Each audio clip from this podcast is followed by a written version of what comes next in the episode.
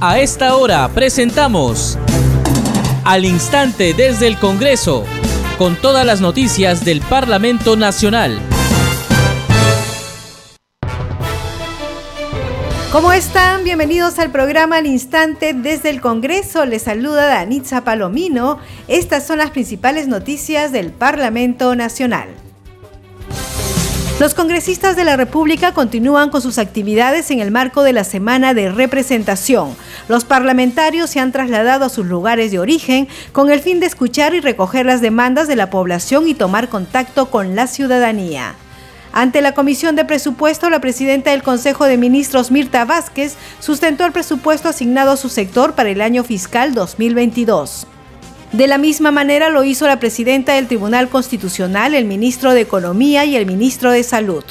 En la ciudad de Chiclayo, en la región Lambayeque, sesiona la Comisión de Fiscalización y Contraloría con el fin de abordar la propuesta de ley para expandir el control concurrente que desarrolla la Contraloría General de la República a las asociaciones público-privadas y a las obras por impuestos. En la cita participa el Contralor General de la República, Nelson Schack. El Congreso de la República, a través de la Comisión Especial de Selección de Candidatas o Candidatos aptos para la elección de magistrados del Tribunal Constitucional, inició el concurso público de méritos con la publicación de la convocatoria en medios de comunicación.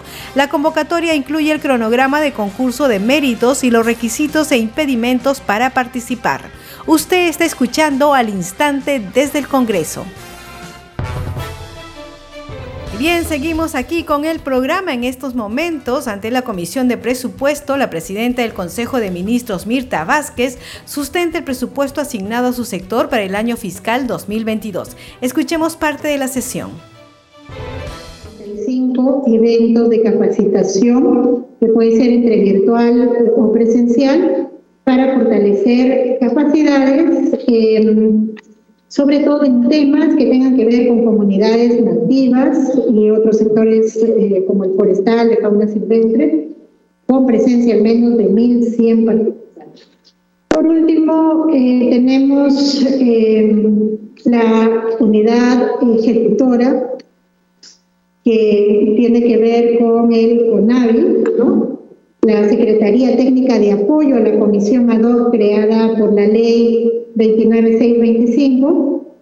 Eh, si bien es cierto, esto no se vincula directamente con las competencias del sector PCM, pero eh, es un encargo especial que nos han hecho en cumplimiento a lo dispuesto por el artículo 6 de la ley 31173. Entonces, eh, es por ese motivo que nosotros nos estamos haciendo cargo respecto a este tema. Y entonces esta Secretaría proyecta para el 2022 por lo menos eh, avanzar en 120 mil cuentas individuales construidas en el proceso de reconstrucción del de, historial laboral de Conavista, digamos, ¿no?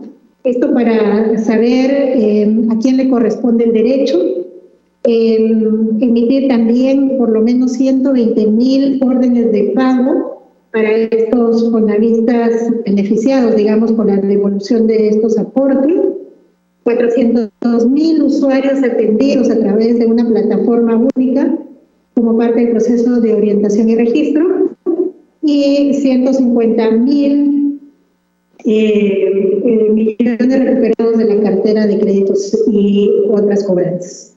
Esto eh, creo que es una meta importante también en relación a las deudas que tenemos nosotros con muchos usuarios. Eso es señores congresistas, miembros de la comisión, lo que nosotros eh, queríamos presentar respecto al presupuesto de la presidencia del Consejo de Ministros y por supuesto estamos abiertos a sus inquietudes, preguntas, las cuales las vamos a ir recogiendo y contestando por los canales correspondientes cada una de ellas. Muchas gracias. Gracias, señora ministra, presidenta del Consejo de Ministros por la sustentación al presupuesto asignado y también agradecemos pueda atender con algunas preguntas interrogantes que tengan a bien formular nuestros colegas congresistas. Bien, entonces la presidenta del Consejo de Ministros, Mirta Vázquez, ha sustentado el presupuesto asignado a su sector para el año fiscal 2022. Lo mismo ha hecho la presidenta del Tribunal Constitucional, María Elena Ledesma. Escuchemos parte de su sustentación. Se ha puesto mucho énfasis en el uso intensivo de la política digital, impulsando la política cero papel este año, como ya lo señaló el congresista Acuña Peralta, nos han entregado 42.312.996. Esto es 7.95 menos del presupuesto del año pasado, de, este del año 2021. Eh, a pesar de ello, tenemos, hemos hecho una proyección de algunas metas que queremos alcanzar eh, y que me imagino que tal vez los nuevos magistrados también quieran sumarse a esas metas bueno, queremos alcanzar, seguir resolviendo los, las causas en 6.000 expedientes en promedio, luego continuar con la lógica de las sesiones de pleno, de sala, de audiencias, digitalización de los expedientes, jurisprudencia también en la difusión, tener también una modernización en el área administrativa, continuar con la digitalización, con la implementación del plan de un gobierno digital y con elaborar pues un plan de desarrollo para las personas y también continuar con la política inclusiva. Ojalá que sea así, por lo menos en nuestras metas lo estamos colocando, mantener los informativos virtuales, los noticieros en quechua y en español, los productos de difusión de, de, la Constitución también en castellano y en quechua, videos, publicaciones y todo ello, ¿no? Seguimos al instante desde el Congreso y los parlamentarios continúan con sus actividades en el marco de la semana de representación. Los congresistas se han trasladado a sus lugares de origen con el fin de escuchar y recoger las demandas de la población y tomar contacto con la ciudadanía. Al respecto tenemos información con nuestro compañero Josman Valverde. Josman, ¿cómo estás? Buenas tardes. Buenas tardes, Danisa. Así es, bien lo mencionas tú. En este segundo día de la semana de representación hay eh, intensa actividad en las diferentes regiones. El congresista Jorge Flores ha participado en el acto litúrgico del patrono San Francisco de Borja, más conocido como el Tata Pancho, esto en la provincia de Yunguyo, en Puno, Danisa. Durante la visita a ese lugar, el congresista ha hecho entrega de una medalla del Congreso de la República y una diploma de honor a través del obispo al Monseñor Ciro Quispe López. En el evento también han participado los miembros de la Hermandad de San Francisco de Borja, la subprefecta provincial de Yunguyo, el subprefecto provincial de Puno, autoridades municipales y la población en general. El alcalde de Yunguyo, el ingeniero Hermes Bazán, ha hecho entrega también al congresista de una resolución de alcaldía con el cual es declarado huésped ilustre y visitante distinguido en esa provincia. Es importante resaltar, Danisa, que la festividad del patrono Tata Pancho ha sido declarada como Patrimonio Cultural de la Nación debido a su historia y a su devoción. Y pasando a otra región, eh, Lima Provincias, el congresista Javier Padilla de Renovación Popular llegó al distrito de Vegueta, esto en la provincia de Huaura, para escuchar a los pobladores y ver la problemática del colapso de desagüe en esa jurisdicción. Desde el barrio de Huaracay ellos han señalado que el desborde de las aguas servidas está afectando a los vecinos de Vegeta y están exigiendo una planta de tratamiento. Al respecto, el congresista Padilla, luego de escucharlo, se ha comprometido a hacer las gestiones correspondientes. Y luego del encuentro, los ha acompañado a recorrer las calles del barrio de Huaracán, en el distrito de Vegeta. Y antes de concluir, Danisa, nos vamos a trasladar hasta Cusco porque eh, el congresista Alejandro Soto Reyes ha hecho una visita a la unidad de quemados del Hospital Regional del Cusco. Esto para constatar la situación de los pacientes. Hay muchos bebés, niños, niñas, jóvenes, adultos que están internados en ese lugar o están siendo tratados por eh, problemas con quemaduras, accidentes que han surgido y están siendo tratados ahí. Pero él ha tenido la oportunidad de conversar con el personal médico, con los trabajadores de salud, el personal técnico, el congresista Alejandro Soto, y ellos le han eh, dado un panorama de cómo se encuentra eh, este establecimiento. Hay falta de equipamiento, eh, se requiere mejorar la infraestructura, es lo que le han dicho.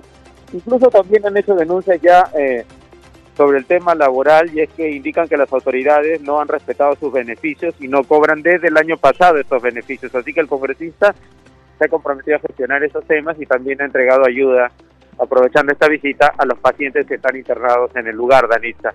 Es la información eh, respecto a algunas de las tantas actividades que hay de representación en el marco de este segundo día de la semana en la cual los congresistas se dirigen a sus regiones para tomar contacto con la ciudadanía y con las autoridades. Danita, volvemos contigo estudios. Adelante, buenas tardes. Muchas gracias, Josman Valverde. Efectivamente, todos los parlamentarios están en sus regiones, pero también hay que decir que hay parlamentarios que representan a Lima y están cumpliendo actividades aquí en la capital.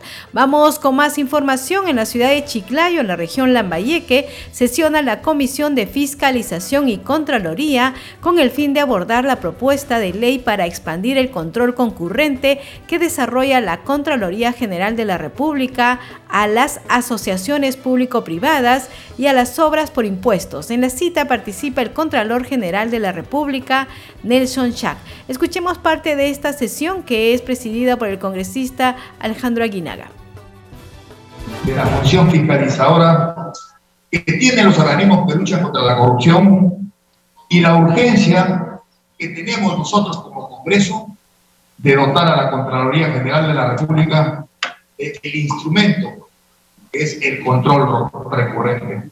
El Congreso de la República, a través de la Comisión de Fiscalización que nos honramos en presidir, justamente ha debatido este proyecto de ley que por insistencia, a pesar de que en el último día del gobierno anterior fue observado, nosotros estamos convencidos que este control concurrente es la herramienta para que podamos, no le digo desaparecer, pero sí atemar y amainar toda esta situación que lo único que crea en cada uno de nosotros es violación de expectativas, desconfianza en las autoridades.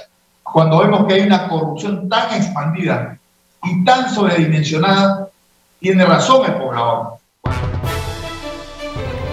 Seguimos al instante desde el Congreso y el Parlamento Nacional a través de la Comisión Especial de Selección de Candidatas o Candidatos Aptos para la elección de magistrados del Tribunal Constitucional. Inició el concurso público de méritos con la publicación de la convocatoria en medios de comunicación. La convocatoria incluye el cronograma del concurso de méritos y los requisitos e impedimentos para participar. Escuchemos al presidente de la comisión, al congresista José María Balcázar.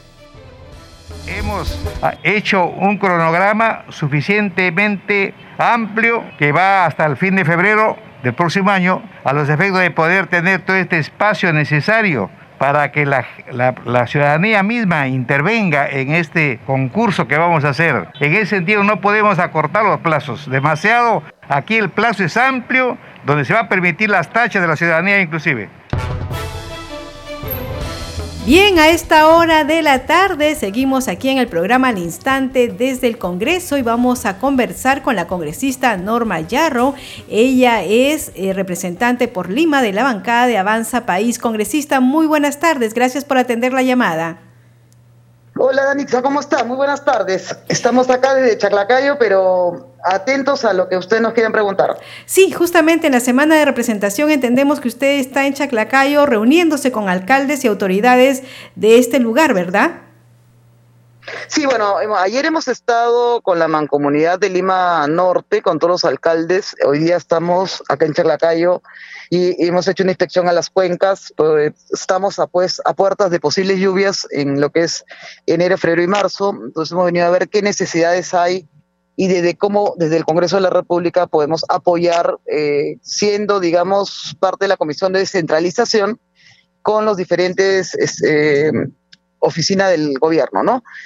hay un trabajo importante que ha hecho acá el alcalde de Charlacay. Hemos visto que están eh, haciendo ya desde ya una limpieza preventiva y vamos a continuar nuestro eh, recorrido hoy la tarde hasta llegar a Chosica y de ahí tenemos otra reunión para ver también algún tema de protección sobre esta época es bien compleja del año, ¿no? Por el tema de las lluvias que aparentemente van a venir. En el tema de la mancomunidad de Lima Norte, en el tema de la mancomunidad de Lima Norte hemos tenido una reunión importante para ver, por ejemplo, el tema del saneamiento físico legal, el tema de la creación de nuevos eh, proyectos eh, de desarrollo urbano, por ejemplo en Ancón se está hablando de la ciudad bicentenario, que muchas personas eh, no conocen y de alguna manera nosotros habiendo estado en la parte municipal, yo soy regidor en tres oportunidades, nos ha servido mucho para poder darles alcances eh, de cómo apoyar desde una comisión de descentralización a las alcaldías también de Lima, ¿no? Congresista, lo que es Lima Norte, entendemos que la mancomunidad reúne a los alcaldes de estos distritos, siempre tienen un problema, en realidad los ciudadanos tienen un problema que es el de transporte. ¿Desde el Congreso se puede eh, legislar o hacer algo al respecto para mm, hacer que el transporte no le robe tantas horas de vida a los pobladores de, esa, de, esa, de ese cono? Sí, mira, hay un tema que primero que tenemos que buscar eh, un transporte como el metropolitano, por ejemplo, que pueda unir de las Limas, de acuerdo a Lima Norte a Lima Sur, pero es muy poco para la cantidad de población que tenemos. Lo segundo, hay que revisar la ley de la ATU, la creación de la Autoridad Autónoma del Transporte, porque ellos son ahora los que administran el transporte público en lo que es Lima Metropolitana, a excepción de los corredores que lo tiene la municipalidad. ¿Por qué te digo esto? Porque hay una reglamentación y lo que tenemos que ver realmente es una red de transporte donde podamos cubrir desde los asentamientos humanos hasta las vías principales con vías eh, alimentadoras. Entonces, es un tema que sí, pues, como tú dices, nos podemos echar hasta dos horas para salir de salir de, La Molina hacia Lima Norte o la Plaza Norte, podrían ser hasta dos horas, dos horas y media. ¿Cuál es la idea de esta reunión de las mancomunidades? De que no se conviertan los distritos en distritos dormitorio, sino que empiecen a desarrollarse proyectos integrales para que la gente de Lima Norte se desarrolle en Lima Norte, inclusive hasta el tema educativo sería importante, se desarrolle en la zona con los vecinos del sector. Pues hay mucho que trabajar, como te digo, la experiencia que hemos tenido en las municipalidades nosotros nos puede ayudar a mirar eh, eh, el aspecto mucho más amplio. Así que nada, para adelante con las mesas de trabajo que estamos iniciando. Sí, congresista, otro tema de Lima Norte, eh, en realidad de varios sectores de, Lima, del país, es el tema de la seguridad ciudadana, ¿no? Pero, por ejemplo, Comas, Caraballo, a ciertas horas de la noche ya es intransitable porque hay mucha delincuencia. ¿Desde el Congreso se puede aportar algo en solucionar este problema? Sí, hay una comisión especial que es la de seguridad ciudadana que se estaba activando, pero hay un tema independiente que más que del Congreso tendríamos que verlo con el Ministerio del Interior a través de, de, la comisión también de centralización, que es el trabajo que realiza este los alcaldes, el serenazgo y los comisarios, ¿de acuerdo? Eso es un tema que es importante. Los fondos, por ejemplo, con que a veces se tienen que cubrir los gastos que, del apoyo de la Policía Nacional, el tema de combustible. Entonces, lo que hemos visto que, por ejemplo, existen muchas cámaras de seguridad en Lima Norte, con, con muy buenas centrales de comunicación, pero que no existe es el nexo completo, digamos, el apoyo total con la Policía Nacional, el Serenazgo y la misma municipalidad. Un tema también que es importante verlo en el tema de seguridad es olvidarnos de las fronteras. Creo que es necesario que tengamos nosotros un volver a este serenazgo sin fronteras o al plan Telaraña que hace mucho tiempo funcionó, porque realmente eh, el tema de la delincuencia ha crecido en Lima, en Lima Norte es uno de los, de los polos de Lima más poblados que tenemos, los, eh, la Lima Norte con Comas, San, Martín, Caraballo, Independencia, tenemos una de las poblaciones más grandes que tiene Lima Metropolitana, pero a la vez tiene, tiene polos de desarrollo muy grandes, pero también existen muchos asentamientos humanos. Entonces ahí es donde tenemos que hacer con los alcaldes, y le hemos dicho que veamos el, el tema un poco más macro, ¿no? De poder intercomunicarnos, ver también, apoyar a los vecinos en el tema de seguridad. Como te digo, es como empezar a poner un, un plano con estas mancomunidades que la verdad hay que incentivarlas, hay que ver la forma de, de repente inclusive darles un presupuesto, porque sí funcionan muy bien como mancomunidad. Han logrado unirse estas cuatro limas. Así que, como te digo, a eso vamos, ¿no? Qué bien. Congresista, también sabemos que dentro del trabajo que usted está realizando aquí en el Parlamento, dentro de las iniciativas legislativas, ha presentado un proyecto de ley que tiene por objetivo establecer el marco normativo que permita simplificar y facilitar el proceso de donaciones, sobre todo ahora que estamos en plena pandemia de COVID, ¿verdad? Sí, sí, claro. Mira, este proyecto de, digamos, eh, al, quitar un poco el, trámite tan burocrático que es para el tema de donaciones, que es de gobierno a gobierno. Es una iniciativa que la tuvimos nosotros desde el inicio de la campaña. Creo que en este momento lo que se ha visto muy eh, perjudicado ha sido el tema de las donaciones. Y creo que una de las trabas en la época más fuerte de la ola de la primera ola que tuvimos del COVID era la falta de donaciones y cómo se podían intermediar para que estas fueran dadas de, gobiernos a los diferentes eh, municipalidades, gobiernos locales, regionales, sobre todo gobiernos regionales, ¿no? Han habido plantas de oxígeno, por ejemplo, que han querido ser donadas, pero los trámites eran tan engorrosos que no facilitaban. Nosotros estamos apuntando a tratar de trabajar vía convenios gobierno a gobierno, inclusive buscar fondos para las ollas comunes también, con donaciones de gobierno a gobierno.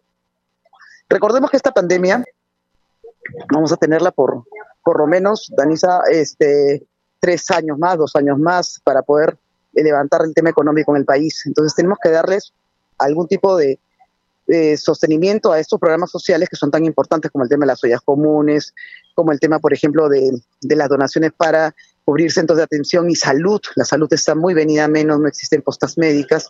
Entonces hay un trabajo muy grande que los tenemos que hacer a través de las comisiones. Y la que presido yo en descentralización es un ente facilitador, digamos, de poder tener los contactos con los gobiernos locales y regionales para facilitarles, ser eh, los congresistas que facilitemos los trámites que se han quedado por la pandemia también paralizados. Tema de conectividad, por ejemplo. Es cierto, eh, la pandemia nos va a acompañar un tiempo más, lamentablemente, y hay que viabilizar que lleguen los alimentos a las poblaciones más golpeadas en esta pandemia. Congresista, finalmente, ya para terminar la entrevista, quisiera preguntarle eh, sobre eh, la, presidenta del Consejo de Ministros, la ex congresista Mirta Vázquez ha dicho que se va a acercar a las bancadas eh, para ver el tema del voto de confianza. ¿Su bancada ya tiene alguna reunión prevista? ¿Ya tienen alguna posición sobre el voto de confianza?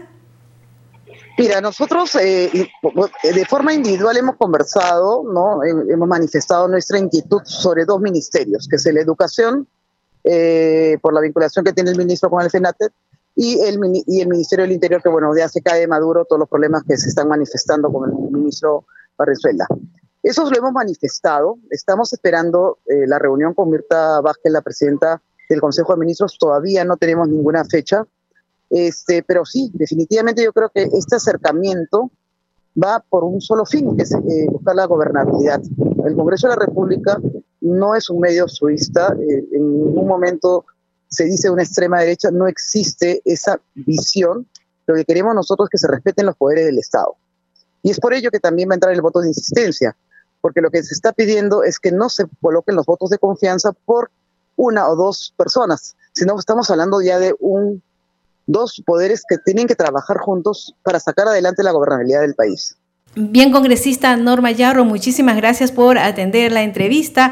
Eh, deseamos que tenga éxitos en todas las gestiones que esté realizando esta semana de representación. Muy buenas tardes. Muchas gracias, muy buenas tardes con todos. Gracias. Bien, ha sido la congresista Norma Yarro, representante por Lima. Ella es de la bancada de Avanza País y en este momento se encuentra cumpliendo actividades en Chaclacayo. Bien, a esta hora de la tarde queremos agradecer a las emisoras que transmiten este programa, Radio Inca Tropical de Abancaya Purímac, Radio Reina de la Selva de Chachapoyas en la región Amazonas, Cinética Radio de Ayacucho, Radio TV Shalom Plus de Tingo María, Radio Madre de Dios de Puerto Maldonado, Radio TV Perú de Julia Capuno, Radio Amistad de Lambayeque y Radio El Pueblo de Ayacucho. Nos vamos con los titulares de cierre. Los congresistas de la República continúan con sus actividades en el marco de la semana de representación. Los parlamentarios se han trasladado a sus lugares de origen con el fin de escuchar y recoger las demandas de la población y tomar contacto con la ciudadanía. Ante la Comisión de Presupuesto, la presidenta del Consejo de Ministros, Mirta Vázquez, sustentó el presupuesto asignado a su sector para el año fiscal 2022.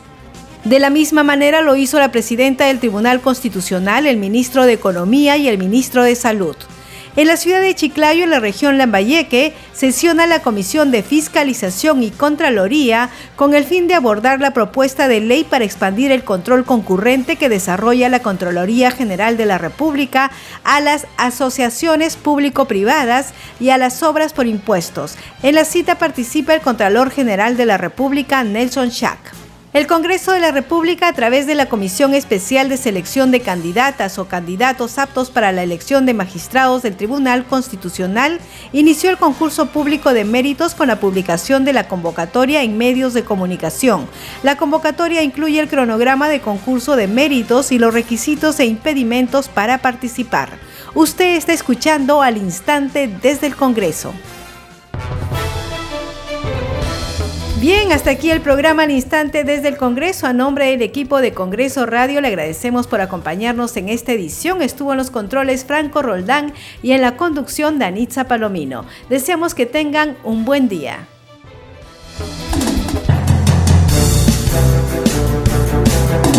Hasta aquí, al instante desde el Congreso, con todas las noticias del Parlamento Nacional.